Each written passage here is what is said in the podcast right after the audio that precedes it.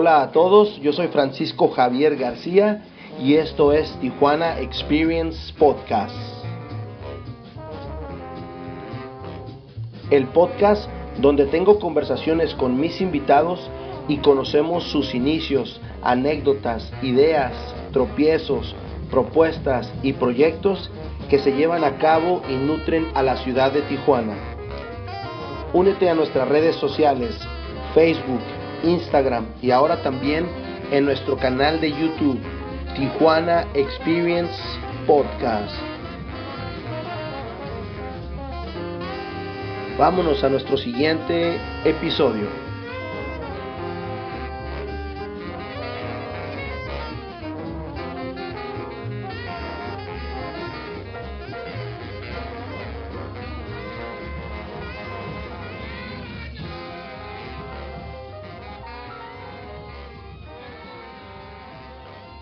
Muchísimas gracias, Abril Roldán, por aceptar esta, esta invitación al podcast. ¿Cómo estás?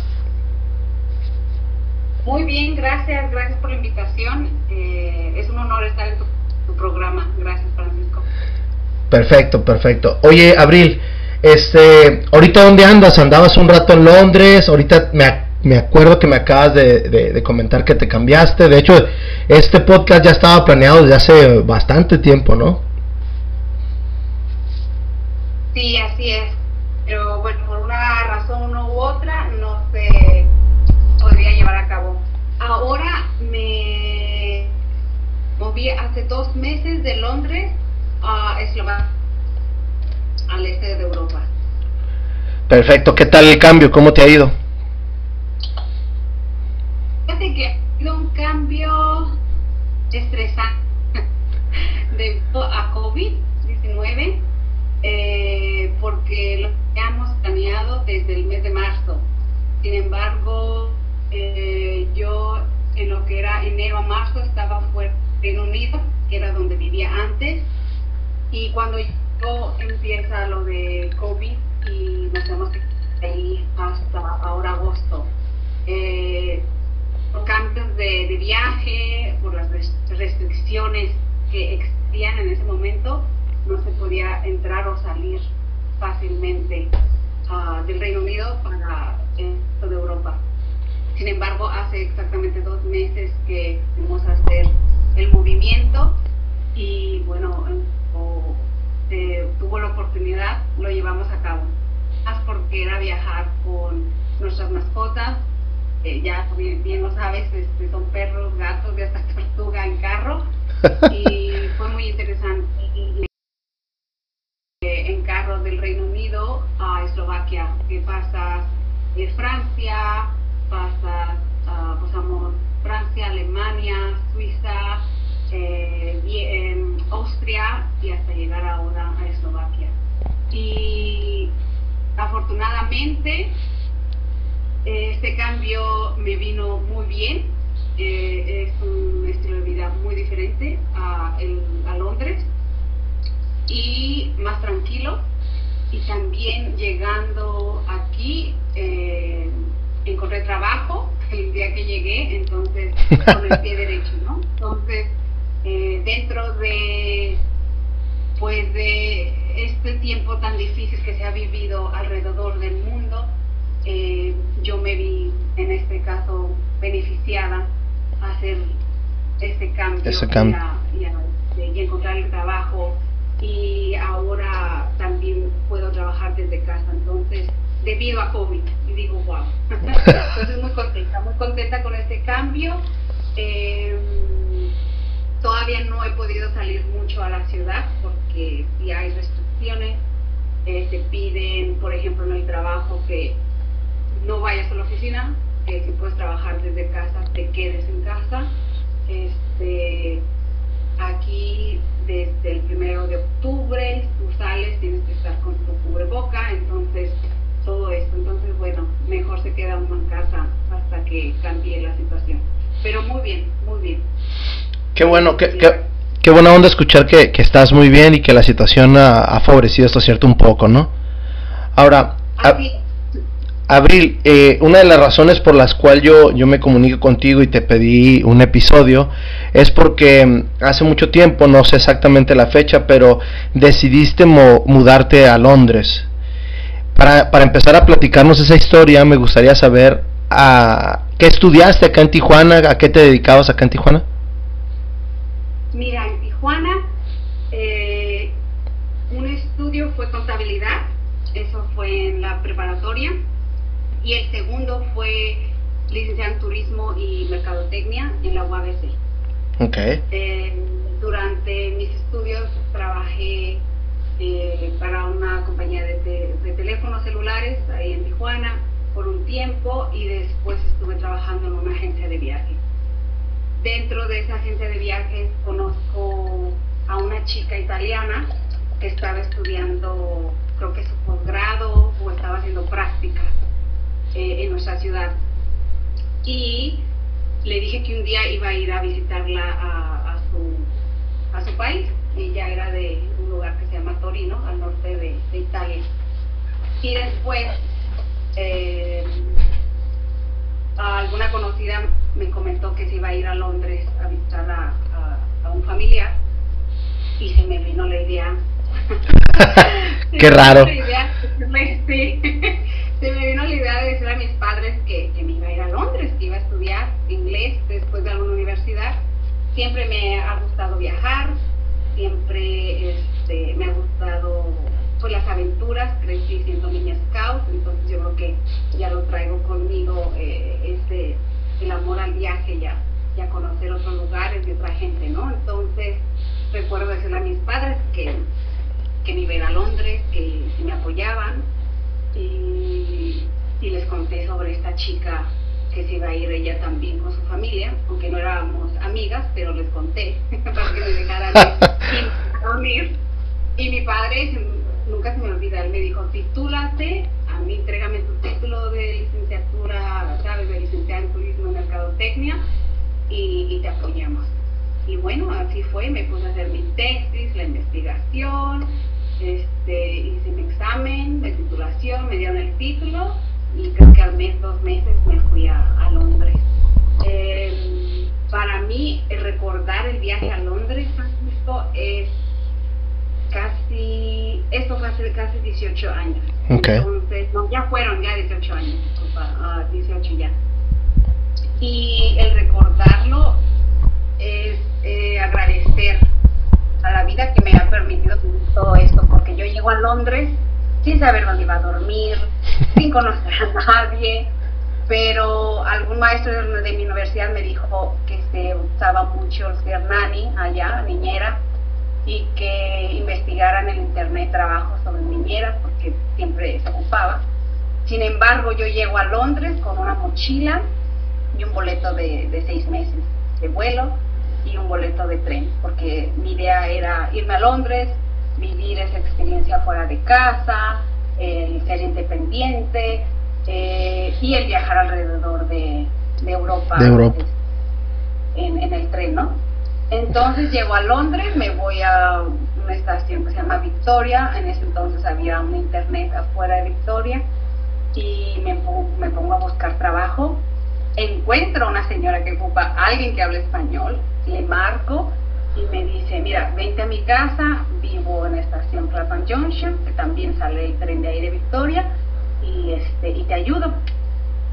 Eh, lo que es las cosas del destino, esta chica que se había ido antes que yo a, vivir con su familia estaba conectada en ese tiempo en el Messenger, ¿no? En el Hotmail. Ajá. Me acuerdo que, que se conecta y me dice, Abril, hola, ¿cómo estás? ¿Qué haces despierta? Porque ella no sabía que yo me había ido a Londres. Y le dije, voy llegando a Londres. Me dijo, ¿qué? Bueno, pues ya le platico que ya conseguí un trabajo, que me voy a ir a ver a esta señora a su casa y esta chica me dice, te acompaño para que no vayas sola, ¿no? Porque pues este, eh, vas llegando, ¿no? Yo pues vamos, gracias. Yo voy allá a la casa de esa señora y la señora me dice, mira, ya tengo a otra chica mexicana, pero te escuché como, que vas llegando, nerviosa, y bueno, te quiso ayudar. Ahí hay un templo, no un templo, un, ah, un convento en un área que se llama Southfield, cerca de Wimbledon, y ahí aceptan a chicas y les ayudan a encontrar trabajo de, de nani, de niñera. Entonces pagas semanal y te dan comida y bueno, te ayudan a conseguir trabajo hasta, o sea, ya que encuentres el trabajo, pues te, te sales, ¿no? Yo, ok.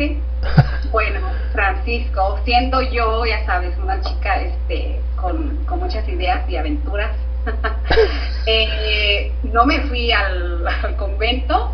Eh, con esta chica que me veo ahí, nos vamos a una reunión y pues nos quedamos en la reunión. Al día siguiente fue otra reunión y otra vez nos quedamos ahí donde fue la reunión. Y al tercer día, ya que amanecí, dije, tengo que buscar trabajo porque mi idea del viaje era eh, independizarme de papá y de mamá, ¿sabes? El, que, eh, el verme por mí sola este, y el demostrarme y el demostrarle a ellos que podía ver por mí sola, ¿no? Esto te digo a los 23 años. Eh, entonces al tercer día amanecí y dije, vamos al convento. Entonces fui al convento eh, y mientras estoy ahí con la madre, yo le enseñé más fotos de los scouts, porque había sido dirigente de los scouts, tanto había sido niña scout como dirigente. Entonces, como para ayudarle o ayudarme a que era buena persona, pues yo traía una foto de, de los scouts, de gente, y luego traía fotos de mi familia y, ¿sabes? Como para que me ayudara. Pues vuelvo a lo mismo, lo que es el destino, el camino de, de, de, mi vida fue que cuando yo estoy ahí con esa persona, con la madre o la monja, eh, alguien le llama y le dice que ocupa una niñera. Y entonces yo le dije, yo soy, yo cocino, yo limpio, yo, yo cuido a los niños, porque lo que no quería era tener que contactar a mi familia y decir, ah, necesito dinero para, para, para subsistir, ¿no? Entonces, eh, ese día esta familia va y me recoge de donde yo estaba, me había quedado y ahí empieza mi, tu, tiempo en Londres. Tu aventura de niñera en, en, Londres. Así es, así es, de niñera. Mira, eh, aprendí de todo, ¿no? O sea, de niñera, de cocinar, todo lo que había visto en mi casa, a mi abuela, eh, lo puse en práctica, ¿no? Que hacer un caldo de res, un arroz, un frijol, porque cocinaba y también tenía la casa lista y todo. Hasta que un día, eh, pues me aburro, ¿no? Y quería hacer este, otra cosa y, y, también hice de mesera en un restaurante francés eh, y, y, vivir aparte, ¿no? En un, en un departamento con otra gente, ya no como niñera. Entonces también eso, eso sucede pero después de casi de seis meses eh, salgo del país, me voy a Praga y regreso para renovar los seis meses de vista y entro a clases de inglés también. Y sin yo saberlo, eh, era un marzo, abril, era abril del 2000, 2003, eh, antes de, de regresar ya de por fin, porque mi idea era irme a Londres, estudiar, y practicar el inglés, viajar, independizarme y luego regresar a Tijuana, estudiar mi maestría, abrir una agencia de viajes con mi padre o que me ayudara mi papá y mi mamá, etcétera, etcétera. Pero eh, el universo tenía otra cosa para mí porque conozco a, pues a, un muchacho, ¿no? Que, que ahí entra el amor y antes de regresar a casa de todos modos me regreso a casa, porque eso era mi plan, pero bueno, chico va por mí. y, y, me regreso unos meses después con él. Y ahí me quedo en Londres nuevamente. Eh, y algo irónico era que yo cuando estaba en la secundaria me encantaba el inglés, pero al mismo tiempo no era buena para el inglés. Era muy buena para el spelling bee y todo el deletrear, más sin embargo para entender y para hablar no. Entonces nos llevaban al cine al otro lado y me reía cuando el actor se reía, ¿no? Entonces mis compañeros se reían de mí porque sabían que no había entendido. y, y, después, bueno, pues acabo en Londres y ahora hablar inglés por los siguientes casi 18 años, ¿no?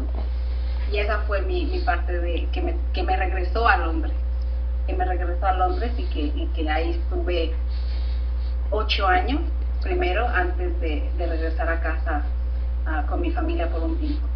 ¿Cómo, ¿Cómo fueron esos ocho años? Digo, eh, los platicas que cambiaste diferentes trabajos y todo, pero, pero ¿qué era para ti eh, obvio estar, estar fuera de casa y estar ante, ante una cultura totalmente diferente y como lo dices, ¿no? Hablar totalmente inglés, no creo que te hubieses encontrado mucha gente que hablara español, pero ¿cómo, cómo fue ese cambio de culturas? Primeramente, creo que me tomó tiempo para entender el cambio de cultura. Venía con una mentalidad de ser, eh, como se dice en México, eh, niña de casa o hija de casa, de que papá y mamá siempre te ayudan o tus amistades, este, a estar sola, pero al mismo tiempo no, porque obviamente había, ya había hecho algunas amistades que seguían ahí y chistosamente eh, de varias gente que se quería quedar en Londres, no se quedó y yo nunca me vi quedándome en Londres. Yo dije, yo vine por seis meses y me voy a mi casa. Después los extendí simplemente porque me gustó y ya después dije, pero ya me voy. Y me regresé y bueno, cambió este em, el plan. Pero me tomó tiempo, primeramente, el aceptar que mi inglés llevaba un acento. Y ahí entra eh, la inseguridad personal, que quería yo escucharme como los ingleses, eh, para no sentirme menos, para no sentirme cómoda, etcétera, etcétera. Después me ayudó en que me empecé a dar cuenta que trabajé, trabajaba como mesera en un restaurante francés y había de diferentes este, nacionalidades. Ya que yo regreso a vivir a Londres, eh, entro en una tienda departamental, de ropa departamental, y había, mi supervisora era una mexicana, entonces eso también ayudaba. Eh, y después, irónicamente, cerca de donde yo vivía había un hotel. Yo dije, Ay, el último lugar donde voy a trabajar va a ser en el hotel.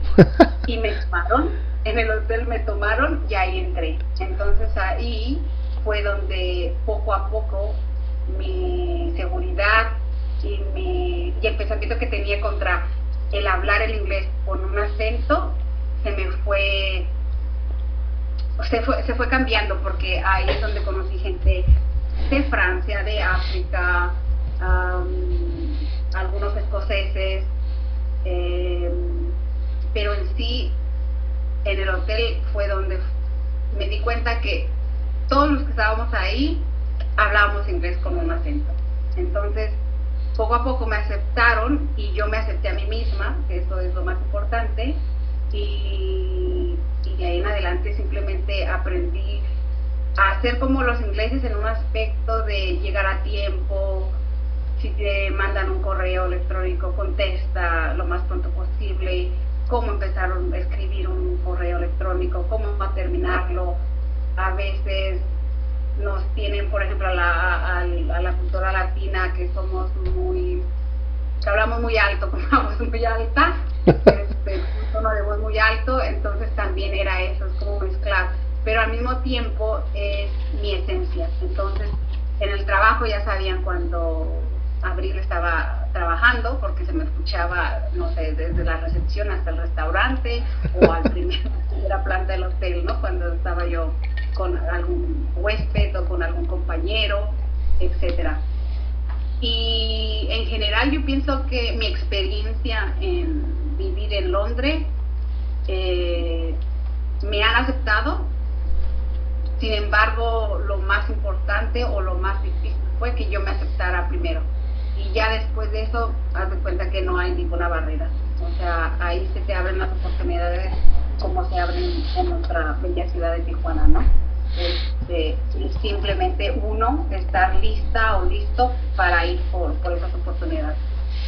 Sí, pero qué, bonito que cuentas esa, esa anécdota, sobre todo porque vemos mucha gente que sí queremos hacer el fitting, eh, el encajar con el idioma y pues, o sea, si, si aquí en el español hablamos, cada quien tiene su acento y cada quien tiene, dependiendo de su familia, tiene su vocabulario en, en otro idioma pues es, es, es, lógico que vamos a tener nuestro acento, ¿no? Pero siempre la, la inseguridad te, te, lleva a ese tipo de, de, situaciones, ¿no? Ahora ya marcas y dices ahorita que, que, trabajas en un hotel, eso va muy al acorde en lo que tú estudiaste, ¿no? De turismo. Sí, sin embargo, fíjate que si me pongo a pensar el por qué yo estudié turismo, era en ese entonces eh, vuelvo a lo mismo, tenía otra edad, otra mentalidad y era porque quería salir y conocer otros lugares, otra gente, otra cultura, comida y viajar. Claro. Eh, y llego al hotel y me doy cuenta que no nomás es eso, no nomás es el, ser una recepcionista o ser como cuando trabajé en una agencia de viajes ahí en Tijuana, eh, el que te vende el boleto o el hotel o el tour, es mucho más. Entonces ya te das cuenta que hay oportunidad de crecer si, te, es lo que te apasiona, ¿no? El turismo en sí es una, una carrera o una industria de, de, servir a la gente. Entonces ahí la gente que trabaja es porque le apasiona servir a los demás. Le apasiona ayudar a alguien con una maleta, le apasiona hacerle la recepción, no la la reservación de, un carro o de algo turístico, de un tour turístico, de un teatro o de un restaurante, este, o de un spa o de algún evento. Entonces ya ahí me di cuenta que hay mucho más que, ay, me voy de viaje este, y, conozco gente y culturas y comida.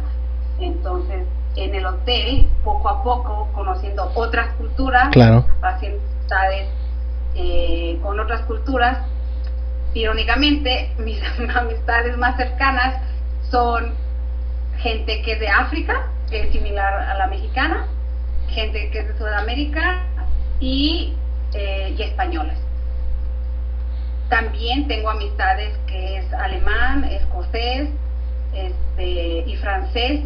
Sin embargo, si me tomó tiempo y les tomó tiempo el aprender sobre sobre mi cultura latina, porque la alemana era o es alguien muy organizada, este, todo como dice el libro, ¿no? By the book. By the book, como decimos, ajá. Y poco a poco, bueno, aprendí de ella y súper bien. El escocés también, eh, era, yo soy, bueno, sigo siendo muy uh, loud. y, y, ya después, obviamente, de tantos años de amistad, pues ya saben cómo soy, yo ya sé cómo son ellos, entonces sé a qué nivel ya puede ver, puede llegar a ser como que too match para alguna gente, ¿no? Claro. Este, y ya, pero bueno, hablando de turismo, eh, el hotel es algo, un, un, pedazo de lo que es turismo, ¿no? Este, hay tantas áreas en el área de turismo. Puede ser ecoturismo, puede ser agroturismo, puede ser el turismo de medicina que se le llama, el, los que van a los doctores que viajan, puede ser el turismo, hay uno que se llama el dark tourism, que es el turismo, el oscuro, fuerte, que a lo mejor no mucha gente lo conoce, ni que existe, pero que existe, que hay gente para eso, ¿no? El turismo, por ejemplo, es la gente que mm, se va a Colombia y vive un tour como si fuera secuestrada por alguien de ahí. O si se va a un lugar de México y también es como se va a cruzar la frontera de Tijuana a Estados Unidos. Eso es el dark tourism. O que si se va a México, al área de Tepito, a que de, con la gente de, eh, ¿cómo le llaman? Eh, la calavera la muerte algo así, para que les hagan algo.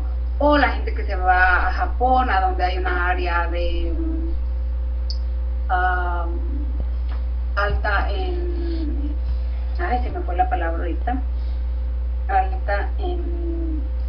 ¿Cómo te diré? Sí, donde hubo una bomba atómica, por ejemplo, entonces la gente se va ahí y quiere vivir esa experiencia. Entonces, el turismo se abre en muchas áreas, no nomás el que reservas el avión y te vas, ¿no? Sí, no, eh, definitivamente hay, hay gustos para todos, para todos sabores y colores, ¿no? Así es, no, y empieza, el turismo empieza desde el momento que una persona sueña en ir a un lugar. Claro. Como mi experiencia que te dije de esta chica italiana que conocí en la agencia de viajes, le dije que un día iba a ir a su casa. Fui a su casa, por cierto.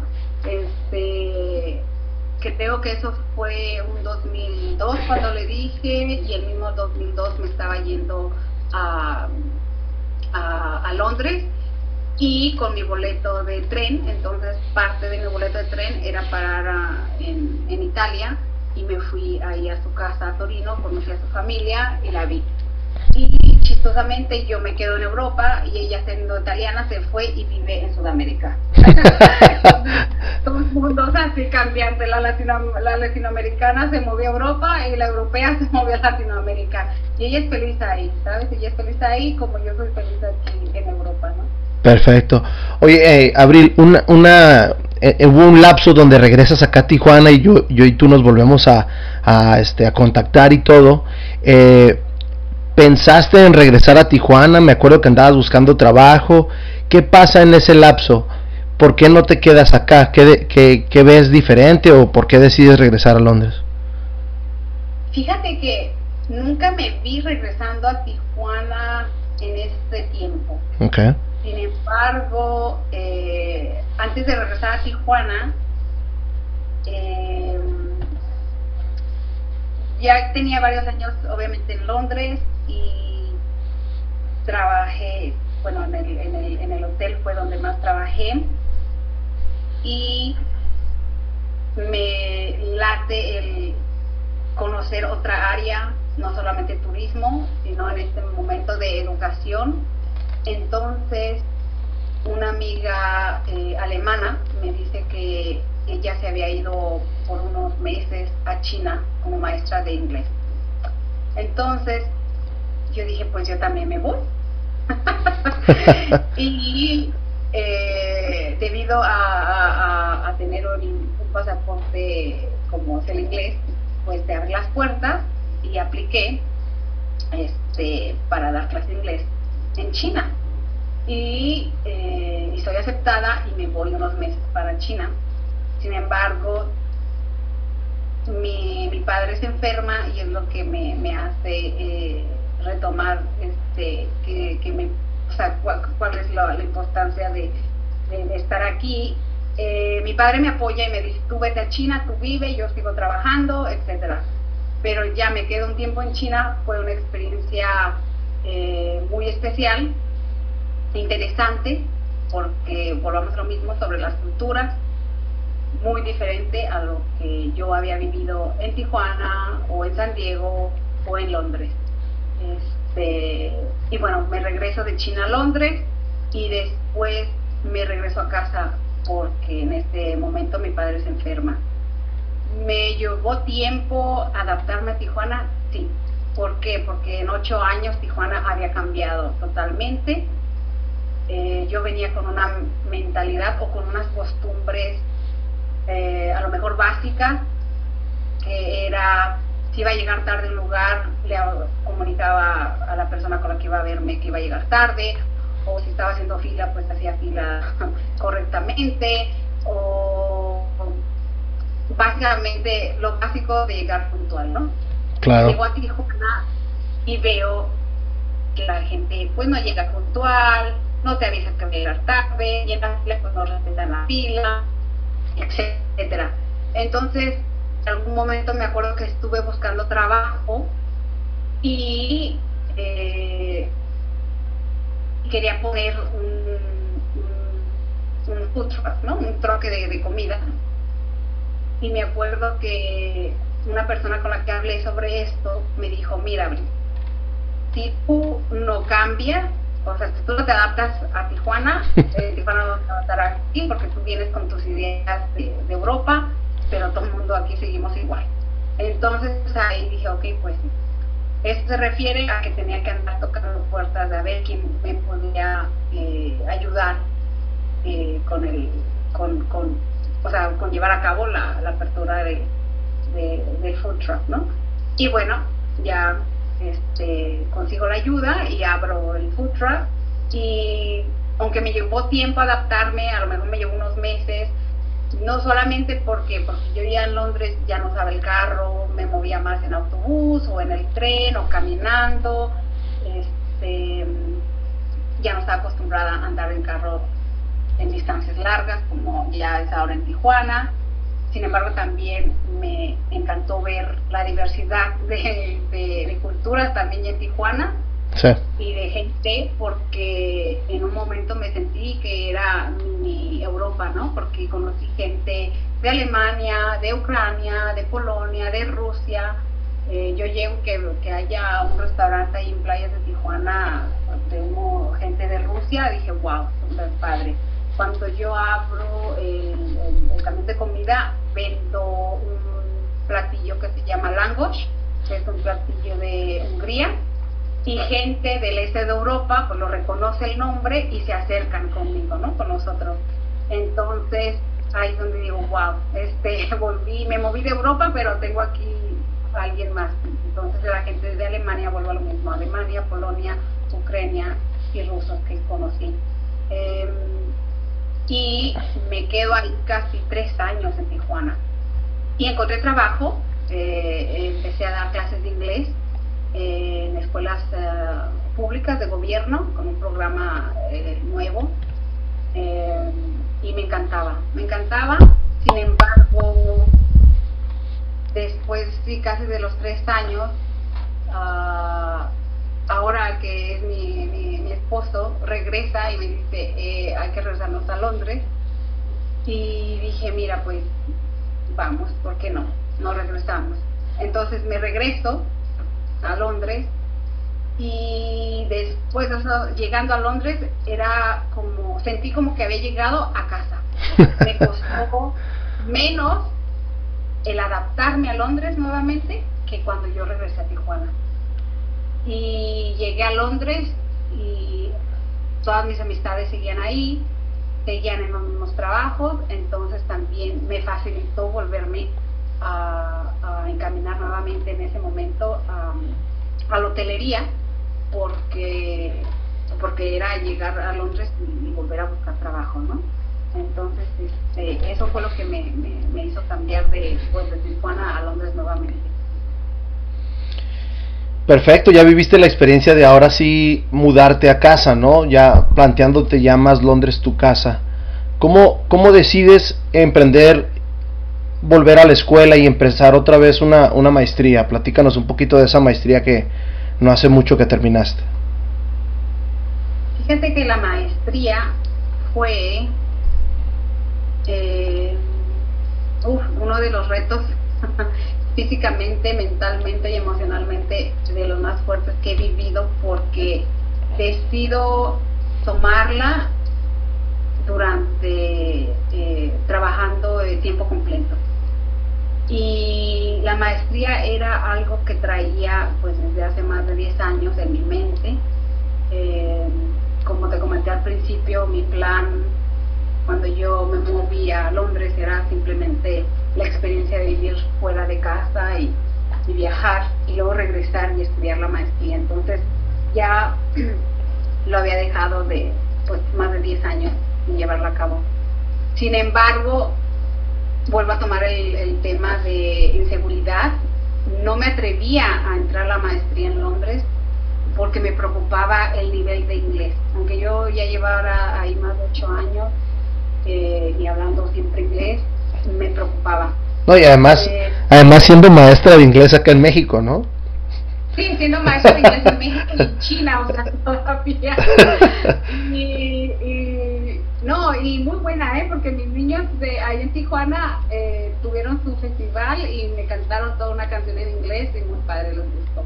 Pero bueno, uh, fíjate que, que es 2013 yo regreso a Londres y entro a trabajar en el departamento eh, otra vez de, de servicio al cliente en el centro de Londres en un banco. Y veo a los chicos que acaban de, terminar su carrera entrar. Y yo me pregunto, ¿sabes qué? Yo puedo estudiar. Y me puedo cambiar de, estar eh, de servicio al cliente a otro departamento, ya sea dentro del banco o dentro de turismo o dentro de otro sector.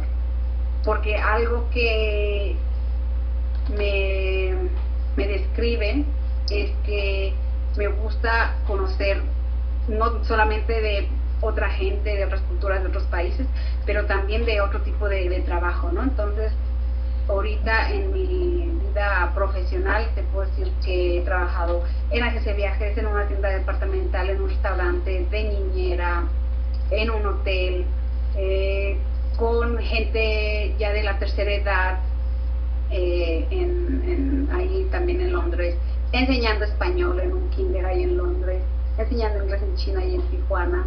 Entonces quería conocer algo diferente. ¿Y qué hago? Pues me pongo a investigar qué puedo hacer y encuentro lo de la maestría.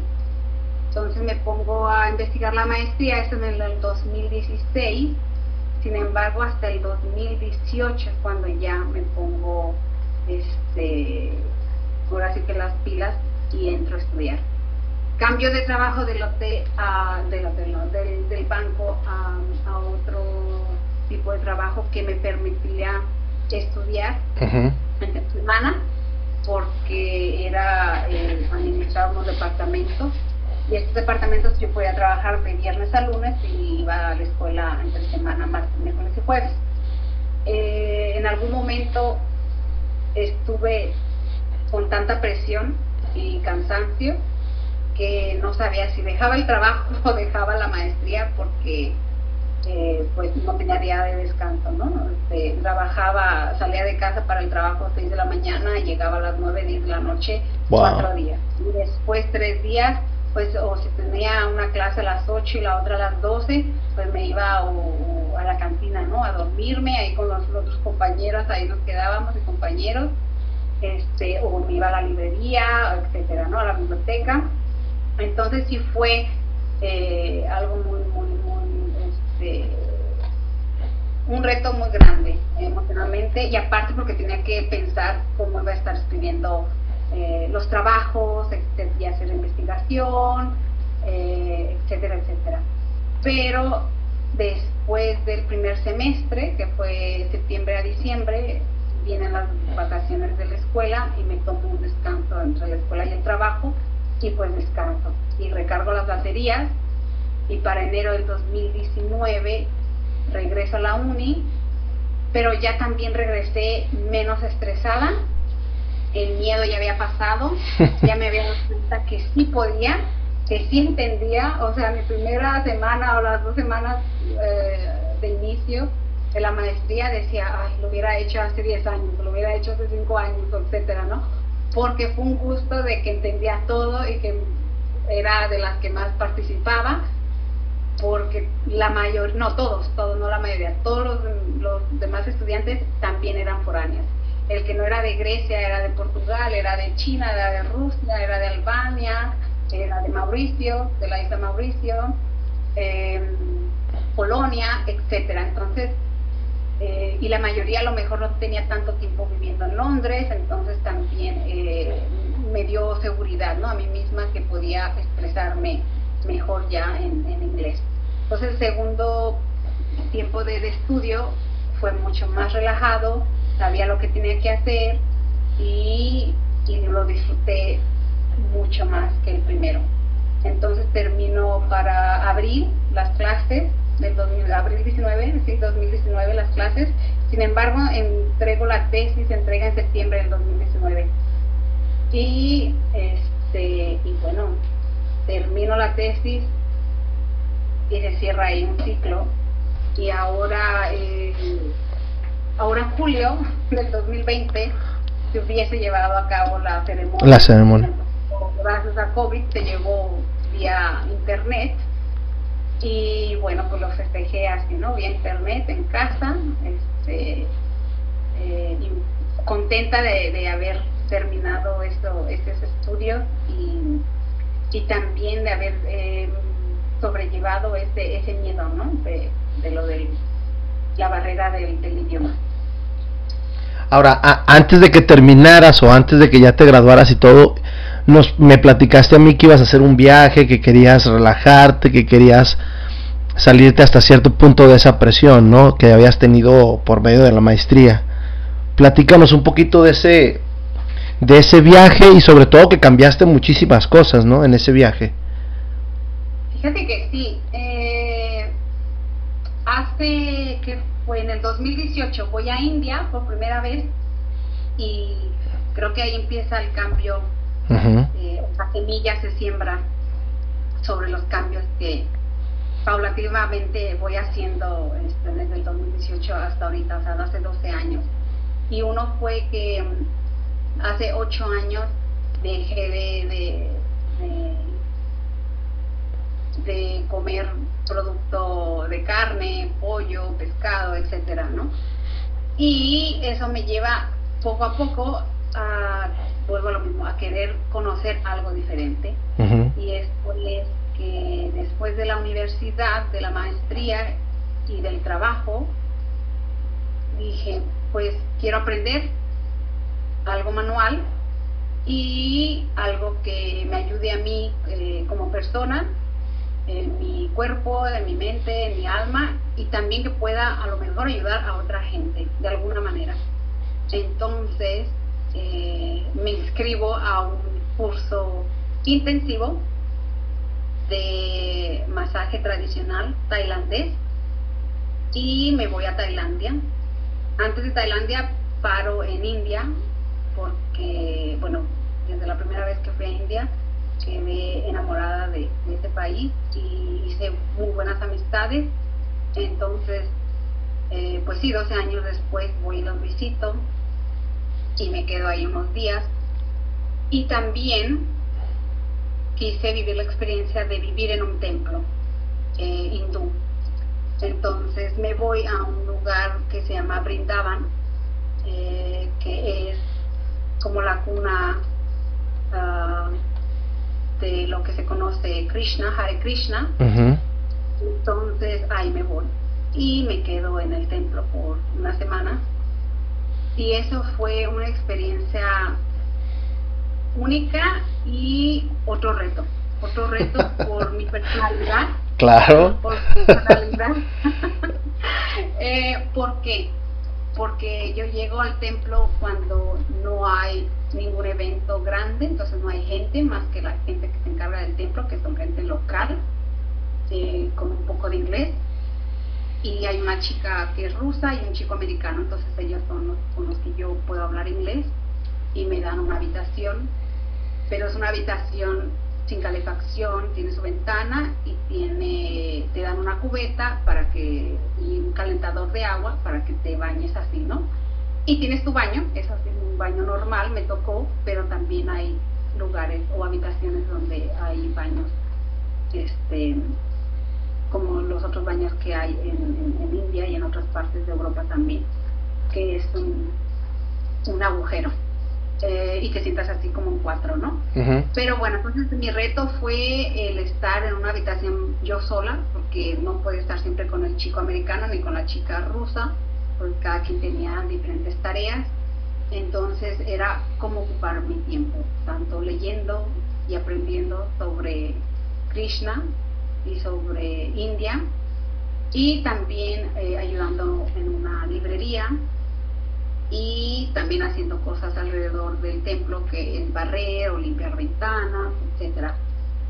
Lo difícil que, bueno que a mí me pareció o lo que para mí fue es que en esa área en particular respetan a todo animal y podías tú ver en la calle las 24 horas pájaros, changos, perros, vacas por la calle haciendo, viviendo una vida normal, desde un chango bebé hasta ya un chango mayor, desde pelearse por la comida, con los perros, entre los changos, entre los perros, y las vacas también caminando, pues como uno, ¿sabes? Y agrégale a la gente que maneja y que usa el claxon siempre. Y cuando los changos se peleaban, también era eso, estar escuchando los gritos de los changos. Cuando yo estaba, por ejemplo, enfrente del templo está una librería y yo atendía la librería y es estar cuidando a que un chango no se meta a la librería.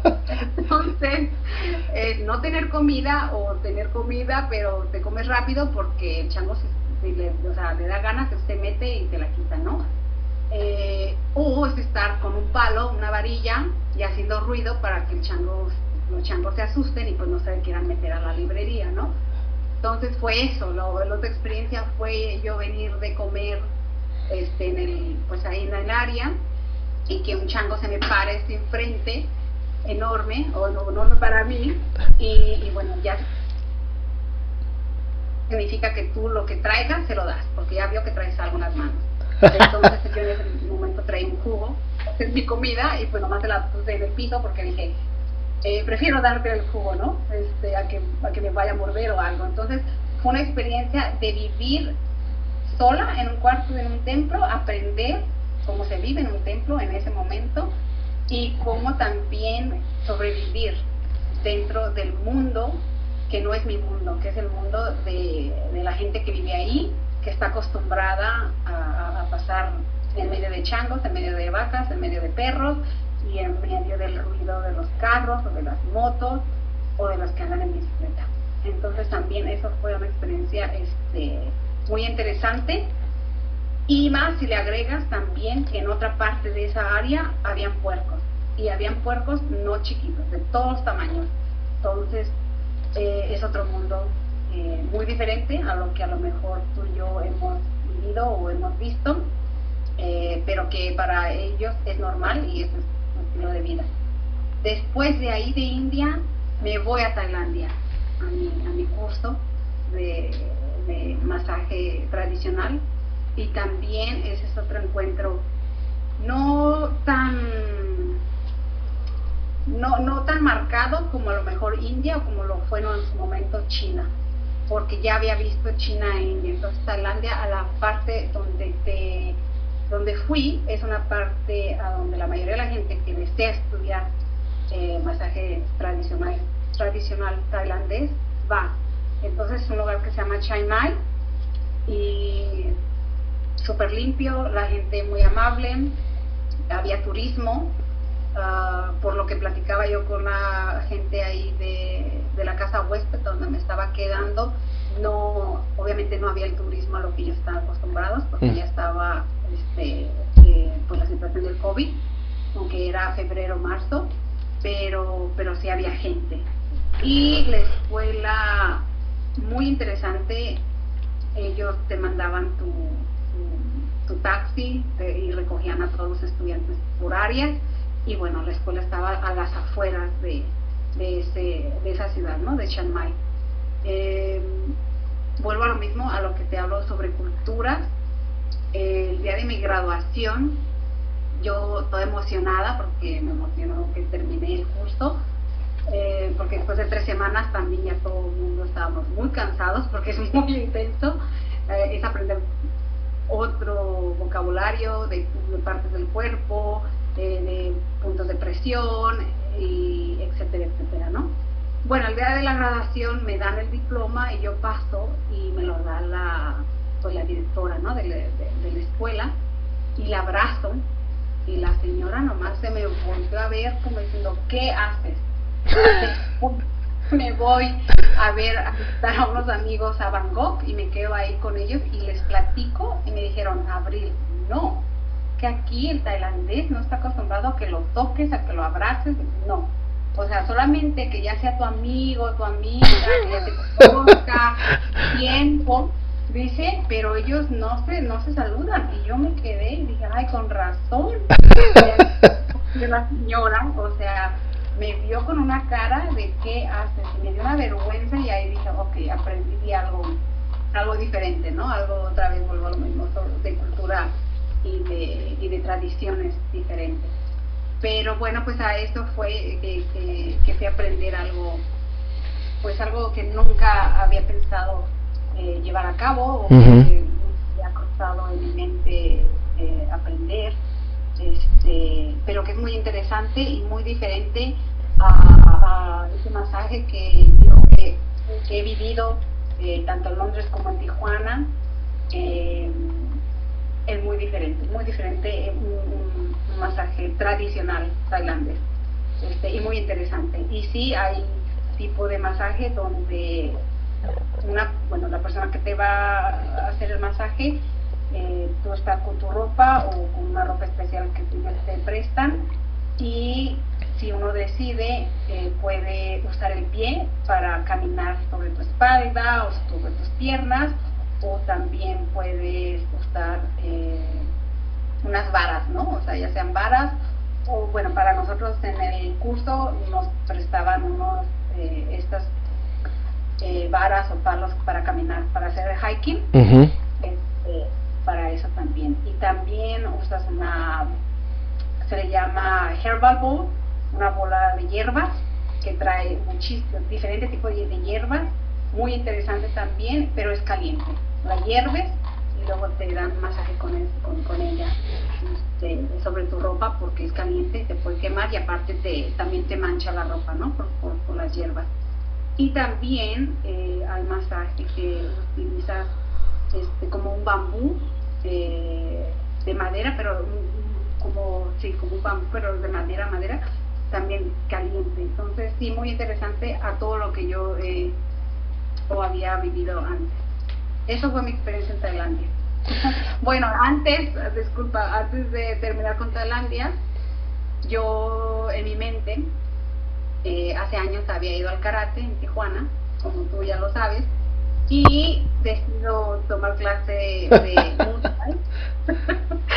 que es este, bueno, pues el, arte tradicional tailandés, sí, los artes marciales y siempre me ha gustado hacer algún tipo de deporte, ¿no? En algún momento en Londres hice triatlón varias veces, eh, hice el maratón una vez de Londres, etcétera. Entonces siempre me he movido de alguna u otra manera en el deporte, pero ni siquiera karate, ¿no? De, pequeña. Entonces, este, ahí en ahí en, en Tailandia voy a mi clase de Muay Thai y se me olvida que ya no tengo ni 20 ni 30 años, que no había hecho ejercicio en años. Y en la primera clase, ahí me lastimé la rodilla, una rodilla. Y bueno, ahí quedó mi experiencia de, regresar toda una experta en Muay Pero bueno, fue interesante y, este, y también ¿eh? esta gente practica de una manera que su cuerpo es tan fuerte y tan sólido que no, no, no necesitan el uso de guantes o de protectores, ¿no? Muy interesante, muy interesante. Pero bueno, eso fue mi, mi tiempo en Tailandia. Sí, me, acuerdo que me habías comentado esa experiencia. Oye, oye Abril, entonces veo que ha sido una vida eh, de, muchos retos, de afrontarte a diferentes culturas. Y ahorita en el comienzo del episodio nos platicabas que te mudaste a este a, Ucrania, ¿verdad? ¿O a dónde? Eslovaquia. Ah, Eslovaquia, perdón. Eh, que antes era Checoslovaquia y ahora es este, República Checa y República de Eslovaquia. Entonces estoy en la parte de República de Eslovaquia. Ok, y hace poquito me acabas de decir que ya vas a empezar a, a, este, o estás tomando clases de este, del idioma natal de ahí, ¿no? Fíjate que eh, mi trabajo después de seis meses que yo lleve ya trabajando para la empresa, eh, ellos me invitan a tomar curso de idioma, el idioma que uno quiera, eslovaco, inglés, español, etcétera, porque la compañía es este multicultural también, internacional y tiene también gente de, de varias partes del mundo. Y bueno, eso es el plan, que a partir de seis meses yo entre a una escuela en específico. Sin embargo, yo por mi cuenta te puedo compartir que llevo a lo mejor una semana, máximo 10 días, que me he puesto a investigar eh, videos en el internet. Claro. Eh, gracias a la tecnología, entonces poco a poco ahí voy aprendiendo. Es volver a estudiar un abecedario con una pronunciación eh, muy diferente. Muy diferente, ¿no? Eh, es aprender también a, las consonantes, las vocales, el tiempo presente, pasado, la primera persona, segunda, tercera, y digo, Dios, Pero, ¿sabes que Ahora eh, también he aprendido que mi manera de aprender un idioma escuchando a la gente y repitiendo. Hay gente que se le da yendo a la escuela o viendo películas o viendo videos eh, o leyendo libros, ¿no? A mí me da, yo tengo, necesito obviamente tener la, un poco de todo, pero necesito estar escuchando a la gente, entonces, o repetir. Entonces hoy le pregunto a, mi esposo, oye, ¿cómo digo esto para hablar con, con, su mamá? Ah, pues se dice así. Y ahí fue y ya voy y, lo dije y me entendió. Dije, ah, ok, súper. Pero esto es una vez, ¿no? Entonces tengo que practicar y practicar y practicar como todo, ¿no? Como el arte marcial, como cualquier otro, otra, algo que uno quiere mejorar, lo tiene que practicar. Entonces, bueno, ahorita yo voy a hacer lo que yo pueda con lo que tengo en internet. en seis meses, ya cuando llegue a la escuela, este, em, ya vaya con, unas bases fuertes. Sin embargo, debido a COVID, no se sabe cómo va a estar eh, ni este fin de año ni el que viene, porque por lo compartirte aquí todas las semanas algo cambia. Eh, y como comenté al principio, en mi trabajo a todos dijeron, eh, no vengas, si no tienes que venir, no vengas a la oficina por, por, lo del COVID. Entonces, quién sabe si va a ser una escuela de idiomas donde pueda yo ir físicamente o si va a ser en línea. Entonces ya veremos, pero ya te compartiré. Claro que sí, claro que sí.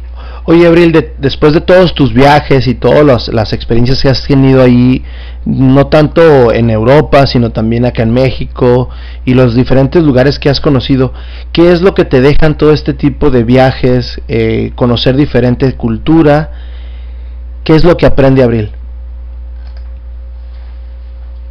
Bueno, como, como ser humano, como, como persona, como mujer, es el, el quitarme miedo, el, el viajar sola, porque aunque he viajado a diferentes lugares, eh, la mayoría han sido sola y los he disfrutado muchísimo, pero al mismo tiempo me deja el haberme dado cuenta de que no importa dónde uno vaya o de dónde sea, el ser humano siempre quiere ser, quiere tener lo mismo, ¿no? Quiere ser feliz, quiere tener una familia sana, quiere tener trabajo, quiere poder viajar, quiere poder estudiar, eh, quiere tener que comer. Sin embargo, cada cultura, dependiendo de, sus posibilidades, de, de, los individuos, ¿no? de la gente que he conocido, eh, es feliz con lo que tienen, ¿sabes? Nunca se me olvida en el 2018, que fue el primer viaje a India, ver niños jugando en la calle con una pelota descalzos y ellos eran felices. Y yo me preguntaba, ay, yo crecí con el Nintendo, ¿sabes? O sea, con el Atari, eh, y por eso yo era feliz también creciendo jugando en la calle con los vecinos, ¿no? También, y lo disfruté muchísimo. Este, pero ver ese tipo de, de, acciones, ¿no?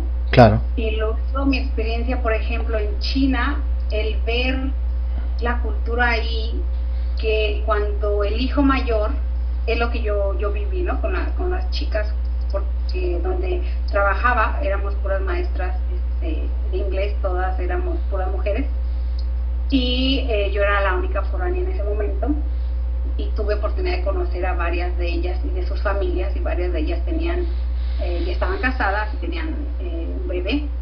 Entonces eh, me explicaban que ahí su tradición era que si el primer hijo se casa sus papás del, del, hijo se van con ellos entonces viven juntos. Entonces los papás que vienen los suegros de la muchacha van a ser los que van a cuidar al bebé mientras la muchacha este, este, daba clases de inglés. Y cuando platicaba yo con la muchacha y la muchacha me decía, es que yo vivo con mi suegra y mi suegro, es que em, todo tiene que ser alrededor de mis suegros y de mi esposo, eh, quiero más libertad, etcétera. Yo me podía pensar, pero tienes toda la ayuda de, la, de tus suegros, puedes trabajar. Y la chica estaba, o sea, en el trabajo, no sé, de 8 de la mañana a 5 de la tarde, ¿no? Entonces no es como que no tuviera esa libertad eh, de, salir de casa. Em, y después llegar a casa y ves a tu, pues, ve a, su bebé por una, una, hora, a lo mejor dos horas máximo, y luego ya, porque ya es hora de dormirse. Entonces, ahí me di cuenta que no importa qué idioma hables, no importa qué cultura, cómo te veas, qué color de piel, etcétera, etcétera, el ser humano quiere lo mismo y a veces tiene los mismos miedos y a veces nos quejamos de lo mismo. Este, sin saber que hay otra gente que no tiene esas posibilidades, ¿sabes? Que no cuenta con alguien que te con sus hijos o que no cuenta con el Nintendo, pero que es feliz. ¿Por qué? Porque no conoce otra. Su realidad es jugar en la calle todos los días y es única realidad y con eso esa persona es feliz. Eh, otro tema, por ejemplo, es la muerte también. Nosotros en Latinoamérica lloramos, eh, ponemos la banda o el mariachi a alguna gente, ¿no? O la banda también a alguna gente, no todos. Es diferente también. En India la gente, cuando yo llegué a ver, salía y traían a una persona uh, fallecida en una tabla cubierta con unas sábanas blancas y con flores y la gente cantaba. Y así andaban corriendo este, en la calle o caminando con, la persona este, ya fallecida, ¿no? Y, y salías y pensabas, ¿qué está pasando? No, pues es que están celebrando que esta persona falleció y pues de ahora este, el alma pues se queda ahí con nosotros. Entonces, en general, creo que todos los viajes que, he hecho, todo lo que he vivido hasta ahorita, desde que salí de casa, eh, me ha dado la oportunidad de conocerme como, como ser humano y, y entender que todos los seres humanos estamos, o sea, somos iguales, estamos conectados, simplemente a lo mejor nos vemos diferente y hablamos diferente, pero es lo mismo, como decimos en, en, México, ¿no? Aquí y en China es lo mismo. oye, oye Abril, qué curada esa, esa frase que te aventaste. Este, ¿y qué, es, qué fue para ti o qué es para ti haber crecido acá en Tijuana? Híjole, Tijuana. Mm, fíjate que hasta ahora, después de tanto tiempo de estar fuera y de ir y venir, pues como visitante, ¿no? O sea, claro. que ahora que ir dos semanas, ya soy visitante, ya no, ya no vivo ahí. Eh, pero me ha dado la oportunidad todo eso de ver mi ciudad de diferente punto de vista. Ahí, ahora que yo soy la... la Tú eres la turista yo soy la turista, pero soy la que, ajá, la, que migró. Ahora entiendo más sobre Tijuana, San Diego, por ejemplo, ¿no?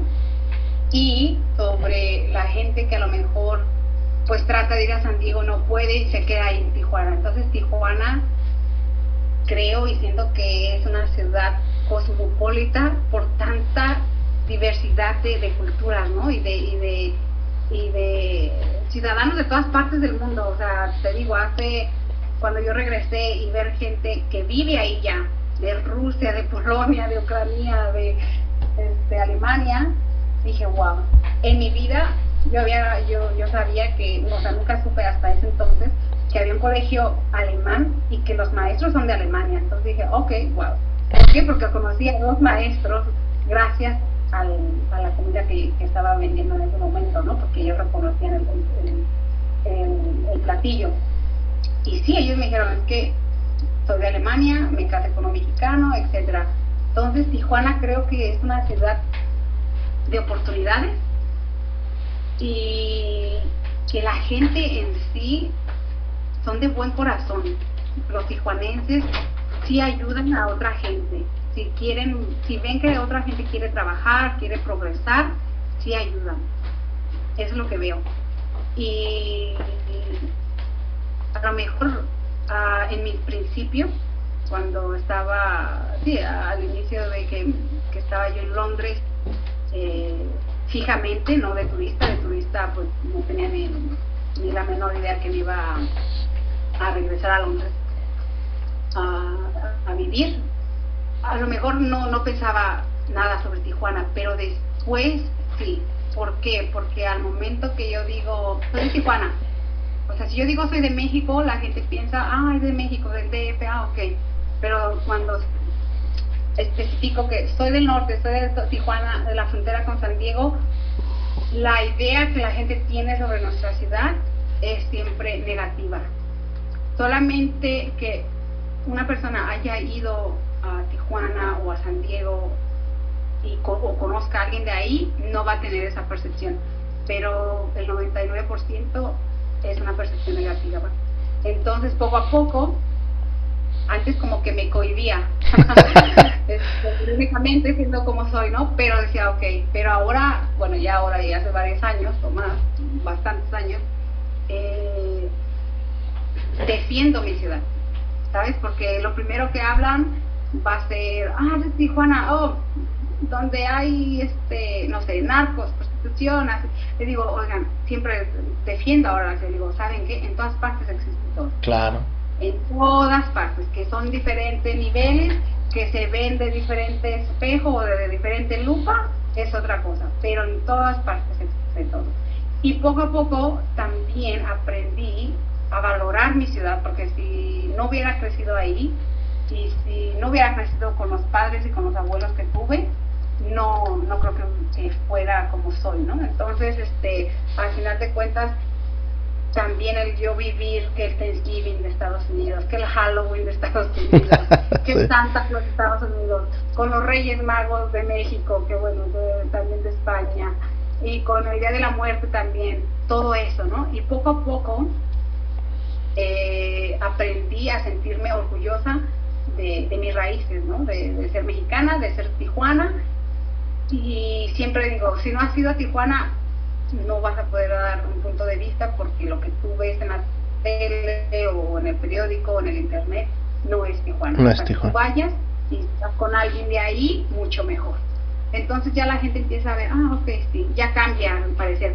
O cuando les platico de la ensalada César, o cuando les he platicado de la película que se grabó eh, allá para Rosarito cuando estaban los estudios Fox la gente ve, ah, eso existe, sí, ahí se hizo esta película y esta y el otro. Entonces, cuando ya les enseñas un poco más de historia, de cultura, de la diversidad de gente y de la diversidad de comida también que ahora hay en, este, en nuestra bella Tijuana, la gente cambia. Pero si no, se va por, por lo que poco o mucho que ha visto en, en, en las noticias, ¿no? Sí. Este, pero sí, para mí Tijuana eh, es, este, es la puerta de, oportunidades para que el que quiera el que quiera crecer y el que quiera aprender de, en este caso el idioma inglés también, ¿no? Que se presta mucho. Sí, no, definitivamente, definitivamente. Oye, Abril, para ir cerrando más o menos este, este episodio, ¿qué, ¿qué te ha motivado, Abril, a seguir viajando? Me imagino que ya has de tener unos dos, tres lugares más que vas a querer conocer en el, en el, en el futuro no muy lejano. Eh, ¿Qué te motiva a seguir conociendo culturas, a seguir, pues hasta cierto punto, abriendo esa, esa puerta? ¿Qué me motiva?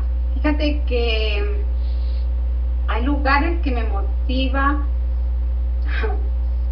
Eh, me río porque de chica, ¿no? Cuando vas a la escuela y ves el libro de historia, de geografía, y, vi Atenas. Nunca me imaginé que iba a ir a Atenas, ¿no? Entonces cuando estaba ahí en Atenas dije, wow, así como que pellizcame para... Claro. porque estoy aquí. Lo mismo cuando fui a Taj Mahal también. Nunca me imaginé que yo iba a salir de mi casa, o sea, salía a campamentos ahí o algún torneo a Estados Unidos o a lo mejor a, un campamento en la República Mexicana, ¿no? Pero no me veía, nunca me vi fuera de, porque no tenía tampoco alguna amistad que estuviera o que tuviera la misma mentalidad que yo, o las mismas oportunidades, o a lo mejor no tenían el apoyo de los papás, etcétera. Entonces, también eso como que no me atrevía en algún momento a salir por, por mí sola, ¿no? O yo sola. Eh, sin embargo, la, la curiosidad es lo que me, lo que me, me, atrae de ver otros lugares diferentes, que en algún momento, cuando ya viajas, por ejemplo, por algunos lugares de Europa, se parece la arquitectura, ya dices, bueno, ya no voy ahí porque ya se parece a o sea, todos están cortados por la misma tijera, ¿no? Como se dice. Pero como es India como es Tailandia, como es China, todos son diferentes a lo que he visto. Entonces, es esa es la curiosidad de ver otros lugares, otra gente y, y otras culturas, aunque ahora no sé si por lo que estamos viviendo, también eso cambie la manera de viajar, el motivo, este, la preocupación, etcétera. Pero definitivamente sí, sí tengo varios lugares que deseo viajar, eh, simplemente porque son muy diferentes a lo que he conocido hasta, hasta este momento y porque a lo mejor también he conocido a alguna persona de ese país y me interesa también eh, ver de dónde es esta persona y cómo creció, eh, y es eso, es eso. Y siempre me, me quedo conmigo, fíjate que ya no compro souvenirs o nada de eso, si bien me va, me compraré un magnético y para mi colección. Pero en sí, mis experiencias creo que por los últimos 6, 7 años, al lugar que voy es probar comida. Claro. Es alguna actividad. Y bueno, sí me compro una o dos, pues, este, algo de ropa, pero para yo recordar que es de ese lugar, ¿no? No es este, no tiene que ser una marca en específico, algo no, tiene que ser algo local entonces digo, un día si, uso un suéter, digo, ay, este suéter lo compré en, no sé, en Atenas o donde sea, pero es traerme algo de, de, esa gente. Pero en sí este, es simplemente eso, es, la curiosidad de ver cómo otra gente vive, eh, qué hace y, probar también su cocina, porque la cocina es tan diferente en los lugares eh, pues reales que fuera. O sea, la comida china que tú conoces y que yo conocí en Mexicali o en Tijuana o en San Diego, totalmente diferente. Entonces, es esto, ¿no? Y la comida hindú también totalmente eh, diferente. El, nunca se me olvida al principio cuando vi la primera amistad que comía con las manos. Y yo decía, ay, pero es que yo a mí me educaron comiendo con el cuchillo y la, ¿sabes? Y el, y el tenedor o la cuchara pero volvamos a lo mismo, las culturas. Ahora yo voy a India y como con las manos porque ya sé, ¿sabes? Y ya me acostumbré. O si voy a un lugar este sí que se, que se acostumbra a comer con la mano, pues también. Entonces es eso, es la curiosidad. Pues qué, qué, qué divertido y qué, qué bonita este anécdota de ya no comprar casi souvenirs, ¿no? Yo también en ese aspecto ya cuando salgo a alguna parte ya no también me traigo mis souvenirs. Creo que ahí coincidimos mucho en eso de, de vivir experiencias, ¿no? Sí, sí, sí, prefiero, fíjate que fui hace, no sé, hace dos años creo que fui a Rabat, que es en Morocco, y ahí fui y viví por primera vez lo que es el hammam, eh, que es un área pues de masaje, pero también es un área de vapor y te baña, o sea, una mujer te baña toda así completa, este, y te ponen mascarillas en todo el cuerpo, etcétera, etcétera. Entonces fue una experiencia fenomenal. Aparte, un facial. Entonces, prefiero vivir lo que se hace en ese lugar donde estoy, este, o como te digo, ir a comer o algún una atracción turística o algún tour que, comprarme algo más, porque al final de cuentas este, eh, he aprendido eh, que, no, que nada, nada te llevas, ¿no?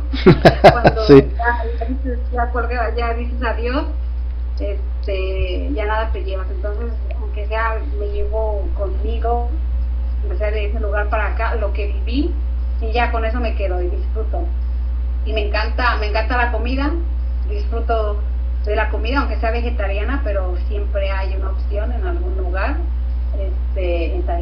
muchísimas opciones de comida vegetariana y muy ricas. Eh, entonces eso, de ahora en adelante es lo único que hago, es comer, disfrutar. Eh, un lugar que me encanta el caminar es en París, por ejemplo, ahí sí camino y camino y si hay un café, pues ahí me compro un café me comeré este, no sé, un pastelito, un café, algo, simplemente el vivir el momento. También eso ha cambiado con el paso del tiempo. Antes iba y llevaba un itinerario, ¿no? Tengo que ir aquí, tengo que ir acá, de cada lugar. Ahora no. Ahora voy y obviamente veo la, si hay algún punto eh, en esencial que tenga que ir a conocer, etcétera. Pero si no, simplemente salgo y a caminar por las calles y a probar lo que vendan en la calle este, en algún momento sí me he enfermado, obviamente, por andar comiendo tanto en la calle. como digo, este, sí, sigo en pie hasta ahorita. Eh, entonces es eso, es, el, ya no ir tanto de turista, pero sino casi casi vivir como alguien local. Eh, es lo que he cambiado con el paso del tiempo. Perfecto, perfecto. Pues sí, sí, esos detalles son, son muy, muy importantes. Abril, pues vámonos despidiendo, Abril. Me da muchísima, muchísimo gusto que, que hayas este compartido tus experiencias. A mí me platica seguido, yo veo tus fotos y digo, mira ya dónde anda, mira dónde va hoy. Esa, ahorita, claro, obviamente por ciertas razones, este, no has viajado, pero aún así te acabas de mudar de, de país. Ya nos platicaste los países que, que, que recorriste para llegar a tu nuevo destino. Y este, y pues nada más me queda agradecerte. No, a ti, a ti, yo te agradezco a ti, Francisco, por, por la invitación. Nos tomó tiempo, pero digo, ya tuvimos la oportunidad y que bueno, muchas gracias por tenerme en tu, en tu programa y todo lo mejor para ti. Muchísimas gracias. A descansar.